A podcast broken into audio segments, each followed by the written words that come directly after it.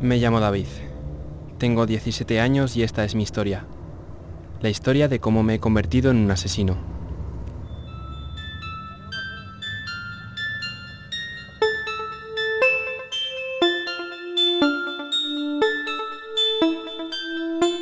La lección. Episodio 1. Otro día de mierda.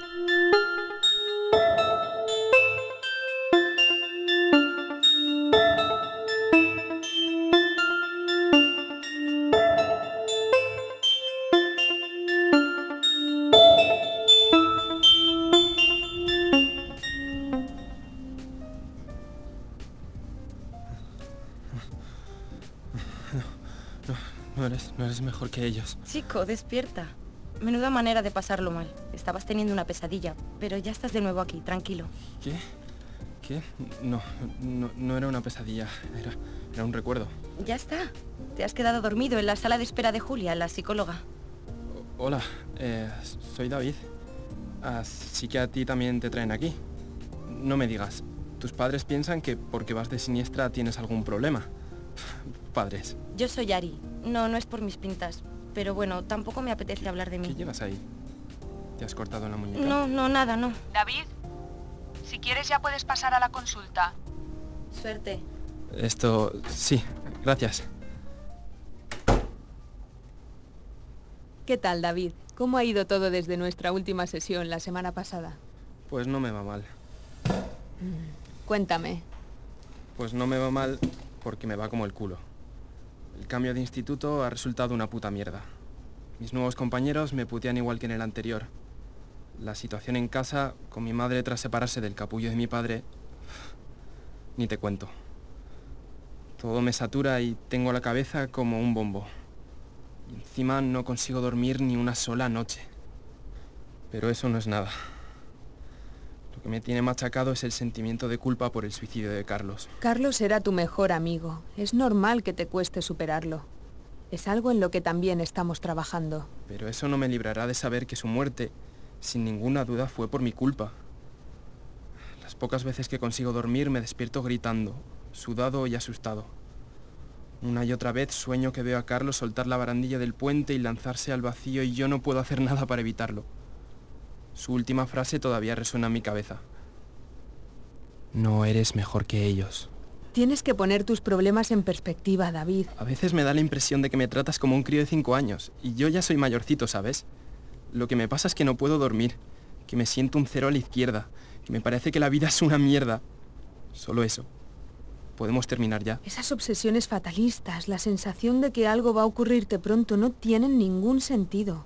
Esos son trampas que te pone tu mente para no dejarte avanzar y ser feliz. Pero estamos aquí para superarlo. Tengo una sorpresa para ti. Ari, ¿puedes entrar, por favor? Hola, Ari. Este es David. Bueno, ya os habéis visto en la sala de espera. Os he dejado un rato a solas a propósito. Sí, ya nos hemos presentado. Hola de nuevo, David. O- hola, Ari. Aunque sé que no es muy profesional por mi parte, os he preparado una pequeña encerrona. Vaya, sabes que no me gustan demasiado tus experimentos. Tranquilos. Creo que os va a parecer interesante lo que he pensado. Como Ari ha pasado por circunstancias similares a las tuyas, he pensado que poneros en contacto sería muy terapéutico para los dos. Podríais quedar de vez en cuando y charlar, por lo menos por probar. Yo creo que os puede sentar bien. Joder, Julia, nos pones en un compromiso. Y por la cara de David, me parece que a él tampoco le hace demasiada ilusión. ¿Qué va, qué va? Si... Yo, yo cuando quieras. Si tú quieres, claro. Vale, pues. Trae tu móvil, David. Te apunto mi número. Te prometo que te llamaré uno de estos días.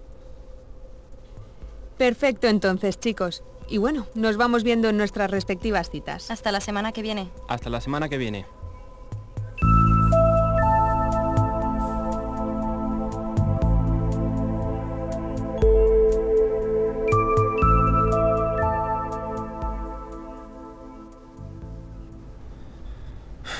Bueno, es hora de que Paria cuente las experiencias del día.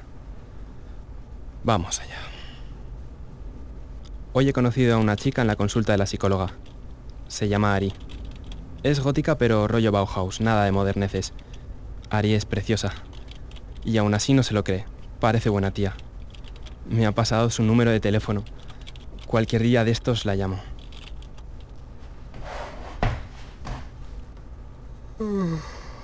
En fin. Me voy a sobar un rato.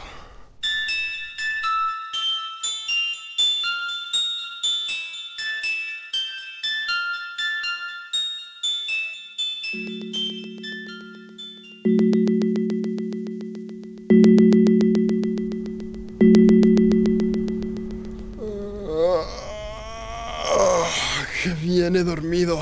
¡Joder! Hacía días ya.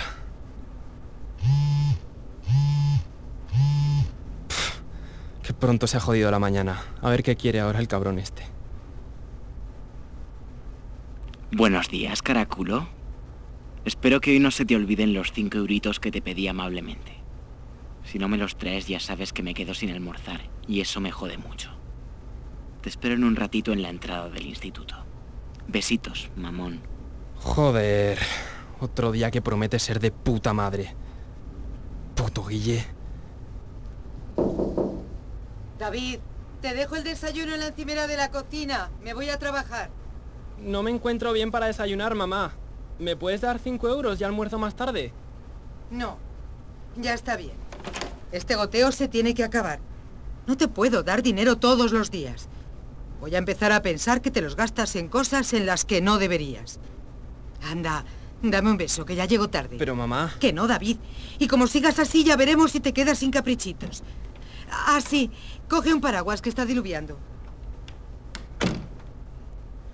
Joder. Mierda.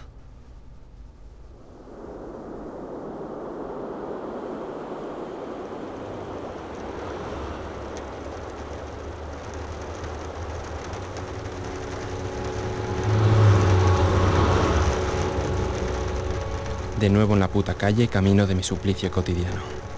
El mismo camino que recorro cada día hacia el puñetero instituto. Mal invento. Y además, hoy llueve.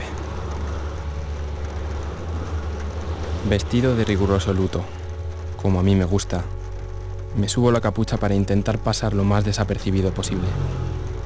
Alargo el tiempo caminando lentamente, esperando llegar justo cuando suene la sirena de entrada a clase para no encontrarme con el mamón de Guille. Joder, si hasta tiene nombre de imbécil. Sin embargo, como sé que es imposible no cruzarme con algún gilipollas que seguro me soltará alguna estupidez para molestarme, me coloco los cascos y me enchufo música a toda hostia. H2N. Metal industrial cojonudo. Me flipa ese grupo, son la polla. Su música refleja perfectamente cómo me siento.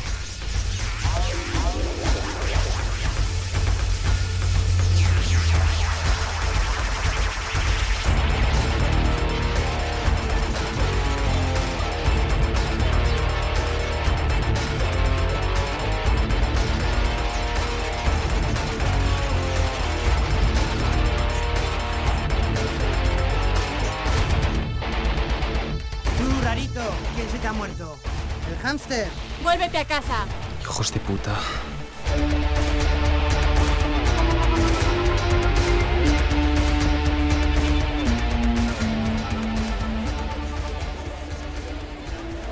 Dichosos los ojos. Si ya está aquí mi amigo David el Nomo. ¿Qué pasa, mierdecilla? Ya la hemos jodido. Bueno, me parece que tienes algo para mí, ¿no? Te lo he recordado a primera hora por si acaso. Ya sabes que tengo muchos gastos y que como somos amigos, ¿verdad? Me tienes que echar una mano. Tío Guillermo, te prometo que mañana mismo te traigo la pasta. David, Davidete. Es que me lo pones cada vez más complicado. Este te ha ido a la boca del estómago. Pero la próxima vez te irá directo a tu cara de imbécil, ¿entendido? Eh, ¿qué pasa aquí? Guille, ya estoy harto de decirte que dejes en paz a tus compañeros. Como pase esto una vez más, haré que te expulsen unos días para que te lo vayas pensando. No creo que a tus padres les haga mucha gracia. Ven conmigo, David. Vamos dentro. Joder, David. Además de pringao, eres un puto enchufado de Chema el de literatura. Ya nos veremos a la salida para continuar con nuestra charla ya. Guillermo, tienes otro apercibimiento. Vamos, David, te acompaño a tu clase. Chema, te agradezco lo que has hecho de verdad, pero esto me va a poner las cosas todavía más difíciles. Mientras me hace entrar en el instituto, juraría que de reojo a lo lejos he visto a Ari, pero seguro que es mi imaginación. No me gustaría que ella, sobre todo ella, se diera cuenta de que soy un cobarde. A ver, Guillermo, y los de las últimas filas. Tranquilos y a ver si tenemos la clase en paz. ¿Qué pasa, profe? ¿No vamos a hacer tan pelotas como los de la primera fila? Por mí como si os quedáis dormidos, pero dejadme dar la clase para los que les interese, ¿eh? Que le pete, ni con un polvo te la, se la regalará. A ver, como recordaréis, ya hace una semana que os pedí realizar un pequeño trabajo en el que hicierais un poco de introspección y me contarais cómo os sentís realmente y lo que creéis que piensan los demás de vosotros. Hoy se ha acabado el plazo y he pensado que la clase será mucho más interesante si en vez de corregir yo en solitario vuestros textos, los leemos delante de los compañeros y así nos conocemos un poquito mejor. Ah, venga, tío. Hasta luego, ¿eh? Que no me toque, que no me toque.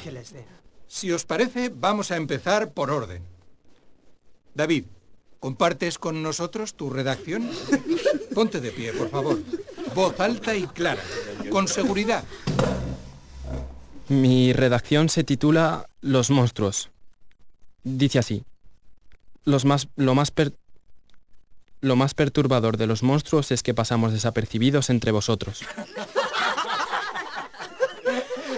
Pero si hasta él admite que es un puto friki. ¡Menudo gilipollas! ¡Silencio! ¿Os parece normal esto? No tenéis respeto por un compañero. ¡Dais vergüenza! Pero es que este tío es tonto el culo. ¿Y lo dices precisamente tú, Guillermo? Me gustaría saber qué es lo que has escrito tú, pero no voy a perder mi tiempo escuchando basura si es que te has molestado en hacer el trabajo, cosa que dudo. Estás suspendido desde ya. Hijo de puta. Muy bien, Guille. Pásate por dirección. Veremos qué opinan tus padres de tu actitud. Y tú, David, borra esa puta sonrisa de la cara si no quieres que te mate en cuanto te vea.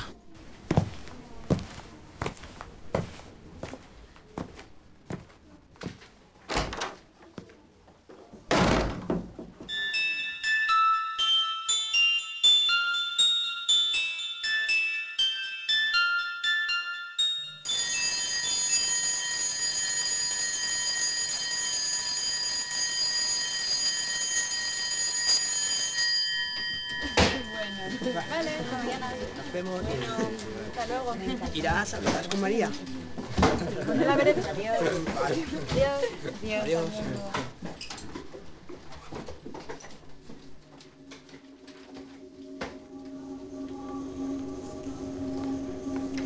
Hombre, pero mira quién está aquí. El niño bonito de Chemita. El muy idiota se creía que saliendo por detrás no lo íbamos a pillar. Que te tengo calao. No. Esta vez me las vas a pagar todas juntas. Te vamos a llevar a un sitio y si no haces lo que te pido, te juro que te pegamos una paliza que te vas a acordar de nosotros toda tu puta vida. ¿De acuerdo, niñato?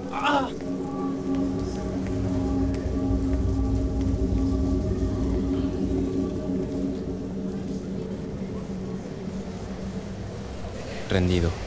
Sin posibilidad ninguna de escapar, me dejo llevar a empujones. No sé dónde me llevan, pero tengo más miedo que nunca. Si alguna vez he pensado que las cosas no podían ir a peor, estaba totalmente equivocado. Hoy van a joderme bien. Otro día de mierda.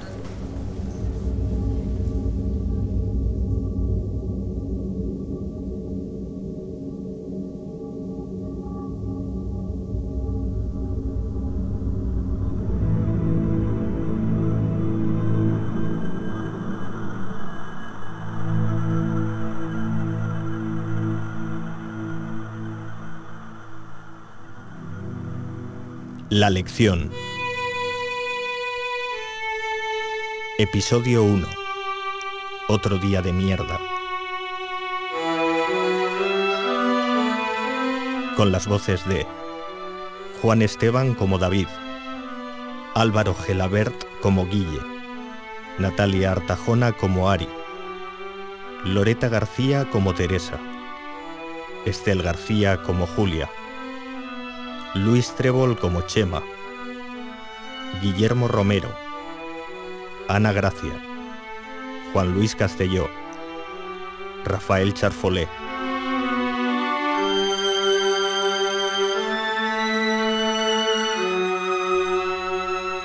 Guión original de Manu Barceló. Dirección artística de Miguel Deza. Ambientes y efectos sonoros de Chuse Fernández.